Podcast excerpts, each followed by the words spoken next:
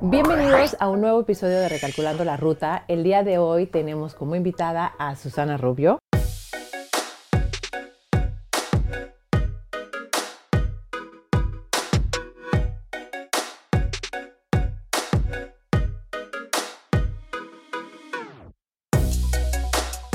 Bienvenida a Recalculando la Ruta, Susana. Muchísimas gracias, Lorena. Estoy súper agradecida y muy emocionada de estar aquí, de verdad. Muchas gracias. Pues yo agradecida que estés aquí. Susana es eh, psicóloga, una life, eh, life coach, que ahorita después nos vas a explicar qué es. Este, y también colabora con la Asociación de Madres Solteras, que justo es el tema que vamos a tratar el día de hoy. Porque es un tema poco hablado, ¿no? Realmente eh, pues está en la, en la sociedad, existe en la sociedad, pero es poco hablado el cómo, pues seguramente una madre soltera puede que llegue a tener, em, a ser madre soltera por, por convicción, ¿no? Pero me imagino que hay otras situaciones en las que este, hay madres solteras. ¿Me puedes explicar un poquito eh, qué situaciones eh, comunes son las que llevan a ser una madre soltera? A ver, entre diferencia un poco entre madre soltera y madre soltera por, por elección, sí que en los últimos años está, está creciendo mucho más las familias monoparentales y sobre todo con madres solteras por, por elección. Por elección. Entonces sí que en los últimos años están habiendo muchas, ah, muchas más madres. Yo por lo poco que sé, o, al menos por mi experiencia personal, lo que te lleva a, tomar esta decisión, en mi caso han sido sobre todo el, no poder encontrar una persona con unos valores similares a los míos.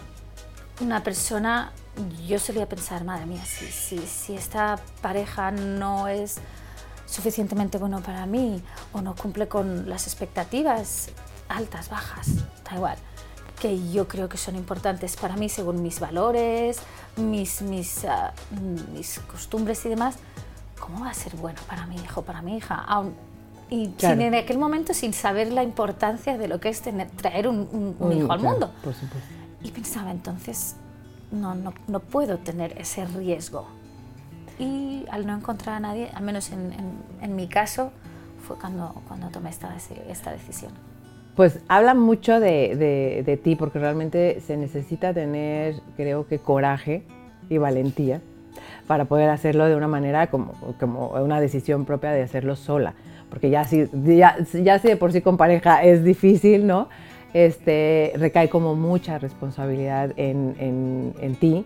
Y me gustaría saber qué desafío es el más grande o al que se enfrenta una madre soltera cuando es madre soltera yo creo que el, desafío más grande no es tomar la decisión en sí, decir voy a ser madre soltera, porque al menos yo en el momento en el que lo decidí, sí que mm, me decía todo el mundo, es que es muy difícil ser madre, la maternidad es muy complicada y tal, pero no era consciente de, de, hasta qué punto. Y yo creo que el desafío más grande es el organizarte día a día. Sí. Y sobre todo la culpa la culpa, o sobre todo hablo mucho de mi experiencia personal, ¿eh? de, yo en mi caso, por ejemplo, cuando, cuando jugaba con mi hijo, he, trabajado mucho el tema de la culpa en, mi persona, tenía la sensación de que tenía que jugar el doble. Si me iba a la sombra de que está... siempre quería darle al, más.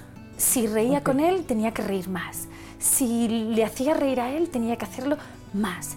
Entonces yo misma entré en un bucle de autoexigencia terrible. Y luego el de, es que si necesito ayuda para algo, madre mía, pedir ayuda, pues es como algo no estoy haciendo bien, porque si no, no necesitaría decirle a mi madre o a una de mis hermanas, oye, échame una mano, que hoy no me encuentro bien, o que tengo que ir al médico, o cualquier cosa. Entonces, para mí este ha sido uno de los retos más complicados de, de gestionar. Eh, ¿Existe la culpa de que no hay una imagen paterna? O sea, una vez que ya lo tienes, eh, eh, no va a tener esa imagen paterna que necesita.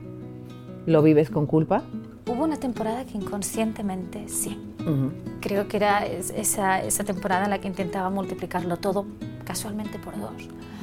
sí. casualmente por dos, ni por tres ni por cuatro, por dos siempre. Pero luego también te vas dando cuenta, y, y, creo que es importante para las madres solteras y madres solteras por elección, el ser conscientes de que tu familia es maravillosa y de que tu hijo o tu hija tiene la mejor madre que puede tener. Claro. Y cuando me fui haciendo consciente de, este, de esto, pensé, también hay, hay familias que por desgracia, pues uno de los dos ha fallecido y se tiene que seguir adelante.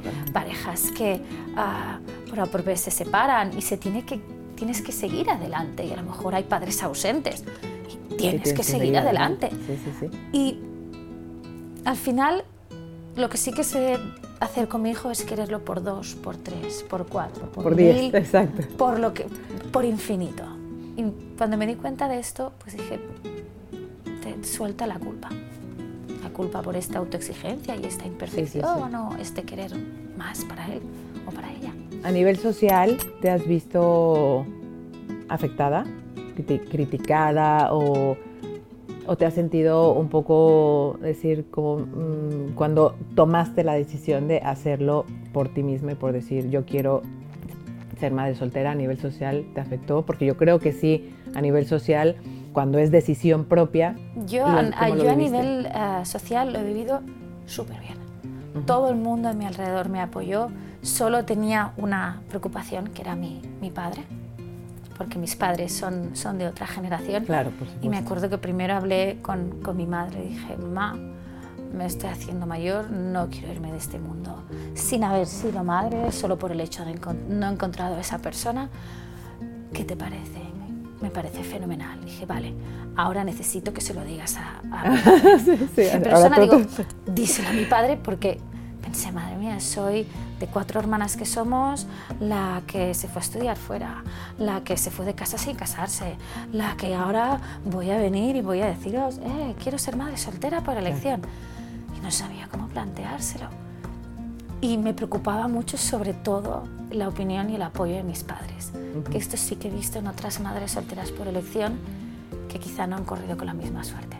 Y para, mí, para mí fue vital sigue siendo vital. Es que cuando no vas con eso vas como, como contracorriente, ¿no? Cuando no tienes ese apoyo, porque realmente es como tu, tu apoyo, si no la tienes que buscar como una red de apoyo externa, ¿no? Y es como, yo creo que es como una de las cosas más difíciles, ¿no? Cuando no está aceptada la decisión, ¿no? Sí. Y ha sido como súper bonito que dices, es que no me quiero ir de, este mundo, ¿no? De, eh, sin, sin haber sido madre, ¿no? que ha sido, es algo que, que, realmente es un deseo que te ha surgido y que realmente lo has, lo has hecho eh, sola y que, y que por supuesto es un gran esfuerzo y es algo admirable. Que, que, ya es un esfuerzo cuando eres madre, yo soy madre de dos y digo, Dios mío, este es un gran esfuerzo. Y quiero, porque para mí es muy importante, justo pues obviamente aquí en Andares y yo estoy como muy metida en lo de disciplina positiva y algo que es muy, muy importante es el autocuidado. Y, claro, veo tu cara. sí, ya con, con pareja es como complicado el autoque. Porque obviamente me imagino que la responsabilidad, que todo lo que tú traes es como tengo que salir adelante, porque eres la persona que tiene que sacar adelante, una sola persona, cae la responsabilidad aquí. Pero, ¿cómo poder buscar ese autocuidado o ese espacio vital que una persona necesita en su vida, ¿no? Al no, no sé si cuentas con ayuda, no sé si cuentas, o sea, porque son como muchos factores, ¿no? Hay personas, bueno, pues tienen los abuelos, los papás, o tienes, es como que tienes que tirar, pero tienes que también tener tu espacio como, como mujer, ¿no? O sea, como persona, y no estar 100%, porque de verdad que eh, cuando te metes como al 100%, también dejas de, ser tú. Sí, sí, sí. Pasas a ser la madre de... Sí, sí, sí. Ah, esto del, autocuidado me suena súper lejano. Ya, me lo, me puedo imaginar. Me suena muy lejano. yo el, autocuidado estoy empezando a practicarlo un poco, a, practicarlo un poco ahora. Ah, mi hijo tiene dos años y pico. Es muy pequeñito todavía. Sí, pronto, pronto hará los tres. Ah, pero yo, por ejemplo, soy de las personas que cree que cuando no paras, el cuerpo te para. Y hace algo muy drástico para pararte.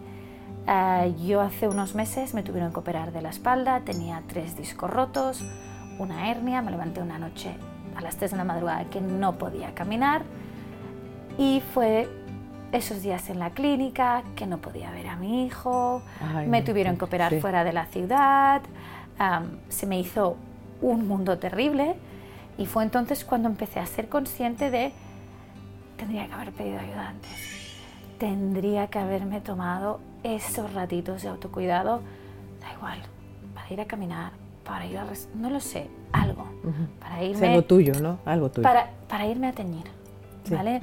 Para irme, no lo sé, algo, algo para mí. Y incluso hasta me, me, me vi la tesitura de, de decirle a mi madre, digo, lo siento, porque te tendría que haber pedido ayuda antes. Tendría que haberte pedido ayuda antes.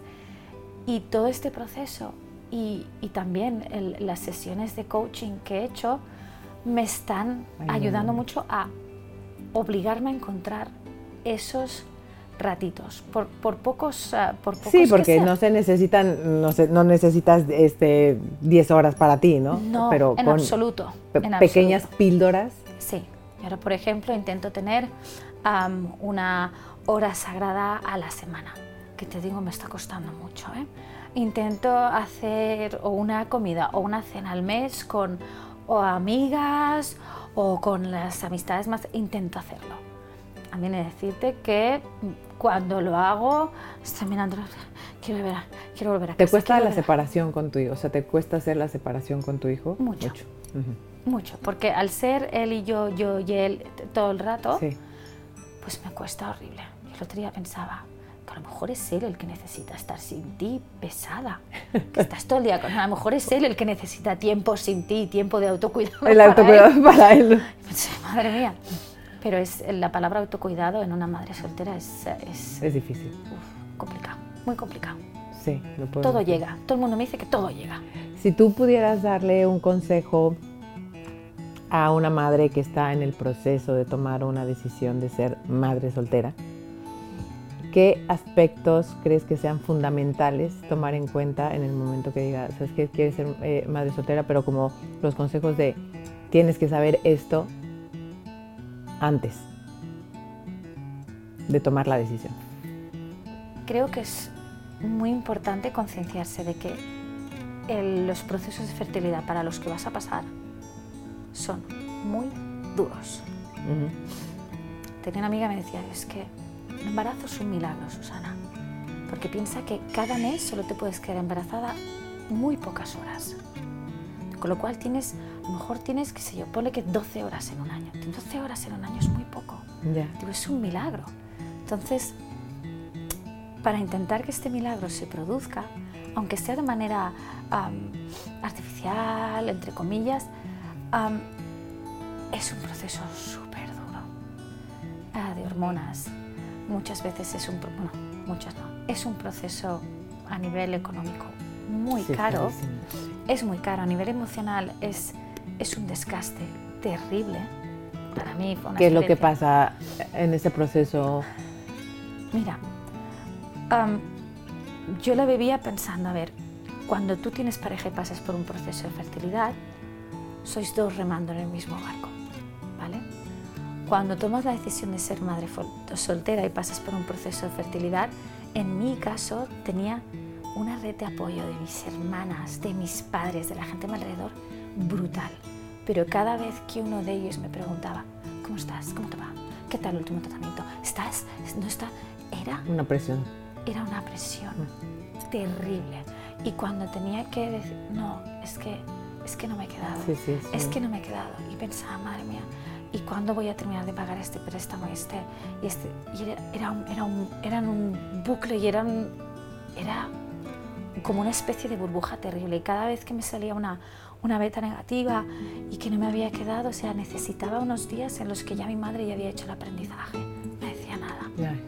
Porque necesitaba unos días en los que me encerraba a casa, salía para trabajar volvía y me encerraba en casa. ¿Cuánto tiempo te costó quedarte embarazada?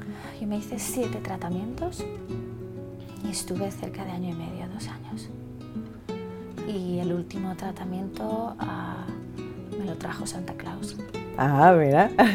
me lo trajo Santa Claus y fue en el, en el que finalmente me quedé embarazada, pero antes unas, un día antes de quedar embarazada, me acuerdo que, o de saber que estaba embarazada, llamé a mi madre y dije, no me dejes hacerlo nunca más, no puedo más. Digo, ya no puedo más. El, aguantar, el saber, eh, era, es muy duro. Esta es una de las cosas que creo que es muy importante tener en cuenta.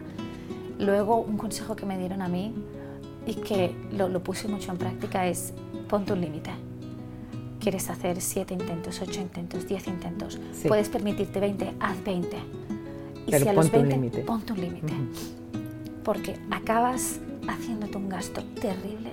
El desgaste emocional es horroroso. Sí, sí, que pasa factura. no, no, no, además pasa factura literalmente y luego físicamente, hormonalmente, a nivel de pareja, a nivel de, de, individuo y esto creo que es, es importante. Y luego, quizá otra cosa que todavía hoy resuena en mi cabeza, que yo siempre le decía a una de mis mejores amigas, pero Inés, ¿cómo lo voy a hacer? Me decía, no lo sabrás, pero lo harás. Sí, hombre, cuando eres madre aún así con, con es que sales adelante como puedes. No lo sabrás, llegarás al final del día, te mirarás a tu hijo y dirás, ah, mira, respira, está vivo. No sabrás cómo lo has hecho, pero respira, ya está. Digo, final de mes, ¿cómo voy a llegar a final de mes? Tampoco lo sabrás. Pero lo vas a hacer. Lo vas a hacer, no lo sabrás, pero lo vas a hacer. Pues qué buenos consejos. Sí, sí, sí, sí, sí me sirven. Sí, no, claro, claro, claro. ¿Qué beneficio, o sea, ya como cerrando, eh, qué beneficios crees que tenga ser una madre soltera? Mm. Beneficios. Ah, yo creo que bastantes. En mi caso, el, el, el más el más satisfactorio fue, le pongo el nombre que yo quiero a mí. Hago las cosas como yo quiero, ¿no? Correcto. En mi casa le voy a poner el nombre que yo quiero a mi hijo, porque muchas veces la de parejas y amigos que veo que... Ah, sí, sí, que, no me gusta este, que no me gusta el otro. Que si sorteos, que si no sé qué. Digo, pero qué dramones. no me hace falta. Mi hijo se va a llamar Axel y se acabó. Y ya está. Y el, y el poder decir, madre mía, pongo primero el apellido de mi padre, el de mi madre, lo cambio.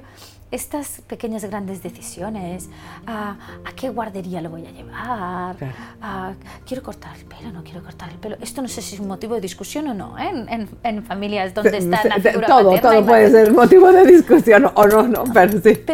Sí, sobre todo los valores y la manera de, educar que tengo. Sí que en esto mis padres y, mis hermanas entran un poco porque al no haber la, figura ah, paterna, muchas veces les digo, chicos, necesito que vayamos un poco a una.